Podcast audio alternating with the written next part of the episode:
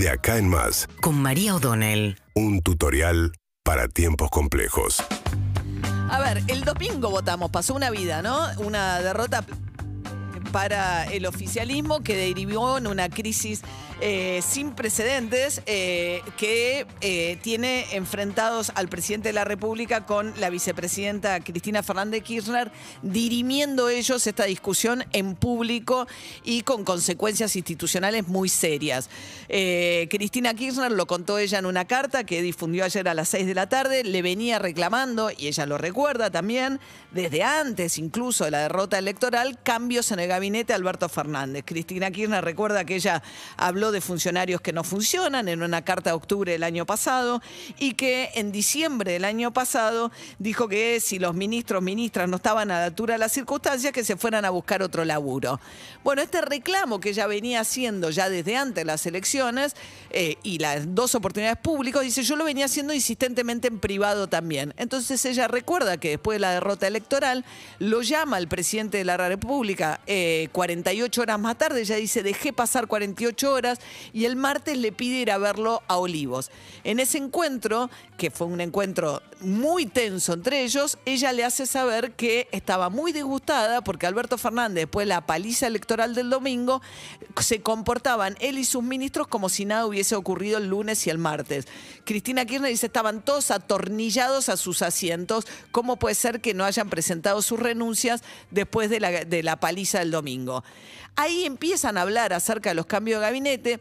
Alberto Fernández deja trascender de que había una conversación en marcha, había una discusión sobre si el cambio de gabinete tenía que ser el 14 después de las elecciones del 14 de noviembre o antes, y como Cristina Fernández de Kirchner ve que eh, Alberto Fernández cae en la inacción nuevamente, ¿qué hace? Le pide a su pieza en la Casa Rosada principal, que es Guado de Pedro, el ministro del Interior, que fuerce, que provoque las renuncias. ¿Cómo? Presentándole a través de los medios de comunicación, porque ni siquiera se tomó el trabajo de llamar a Alberto Fernández, la renuncia de Guado de Pedro y atrás todos los dirigentes de la cámpora kirchnerista, fieles a Cristina Kirchner, como en una declaración de principios, van con su, eh, o poniéndose la camiseta divisoria de aguas, van con sus renuncias atrás. Cosa que Alberto Fernández Hoy hay una nota de un off, de una charla off the record que tuvo con Mario Weinfeld de Página 12. Consideró que es una estudiantina, dice Alberto Fernández. Pero claro, lo deja al presidente totalmente desautorizado. Supuestamente le había conversado con Cristina Kirchner sobre un cambio en el gabinete y Cristina Kirchner pretende forzársela mandando a Guado de Pedro y sus aliados a presentar la renuncia.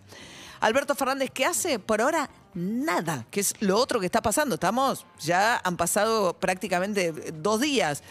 Eh, ayer se circuló la versión de que le iba a tomar la renuncia a Guado de Pedro. Al final salió Vilma Ibarra, dijo no, sigue todo como está, con un gabinete totalmente paralizado, pues no tiene ni la mínima idea hacia dónde van. Y dijeron que las cosas por ahora siguen como están. Alberto Fernández escribió una serie de tweets, es lo único que hizo en el día de ayer. Dijo la altisonancia y la prepotencia no anidan en mí. La gestión de gobierno seguirá desarrollándose del modo que yo estime conveniente, para eso fui elegido. La carta de Cristina Kirchner, que se conoce horas más tarde, le dice ella, cuando tomé la decisión, y lo hago en primera persona del singular, porque fue realmente así, de poner a Alberto Fernández como candidato a presidente, Cristina Kirchner diciendo, yo te puse ahí. Ese es el nivel de discusión que están teniendo.